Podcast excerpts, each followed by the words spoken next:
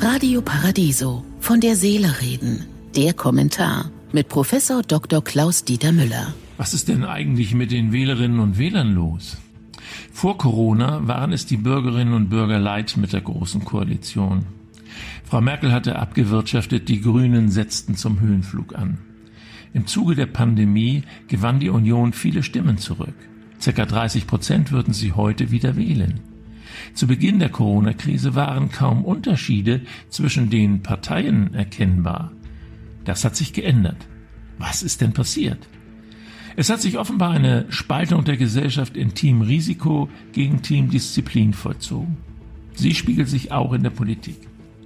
Linke und FDP sind sich einig, Lockerungen müssen schnell überall Platz greifen. Auch Armin Laschet verliert an Zustimmung, er ist für die Lockerung. Der AfD fällt nichts anderes ein als der Gegenkurs zur Regierungsmehrheit. Der SPD-Gesundheitspolitiker Karl Lauterbach hingegen tourt als Mahner durch die Talkshows. Angela Merkel kritisiert die Öffnungsdiskussionsorgien und wird in ihrem Kurs grundsätzlich von Markus Söder und der CSU unterstützt. Auch die Grünen teilen mehrheitlich solche Positionen. In einer solchen Krise erwartet die Bevölkerung krisentaugliches Management. Denn der Krisenmanager als politische Figur zeichnet sich durch Pragmatismus, Klarheit, Kühle und wenn notwendig auch Härte aus. Er folgt keine Ideologie, sondern den Notwendigkeiten der Situation. Damit ist er eher keine linke Figur, sondern passt deutlich besser zur konservativ-liberal-bürgerlichen Selbsterzählung als ideologiefern. Die Union vermarktet sich zudem immer schon als Partei der inneren Sicherheit, der Kontrolle, der Polizei.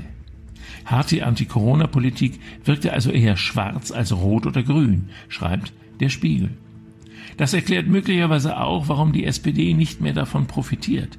Denn ihre Krisenmanager, Finanzminister Olaf Scholz oder Arbeitsminister Hubertus Heil, machen eine sehr gute Figur.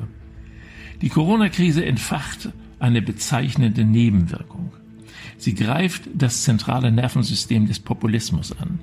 So wie im Märchen von des Kaisers neuen Kleidern stehen seine Leitfiguren politisch plötzlich ohne Hemd und Rock da. Ihre Destruktivität, Konzeptlosigkeit und Inkompetenz sind für jedermann sichtbar, meint die Süddeutsche Zeitung. Es ist wie im Märchen. Wenn es darauf ankommt, trennt sich auch in der Politik die Spreu vom Weizen. Ich wünsche Ihnen einen glücklichen Tag, aber bleiben Sie achtsam. Von der Seele reden mit Politik- und Medienwissenschaftler Klaus-Dieter Müller, Vorstand der Stiftung Christliche Werte leben. Alle Texte zum Nachhören und Nachlesen auf www.paradiso.de.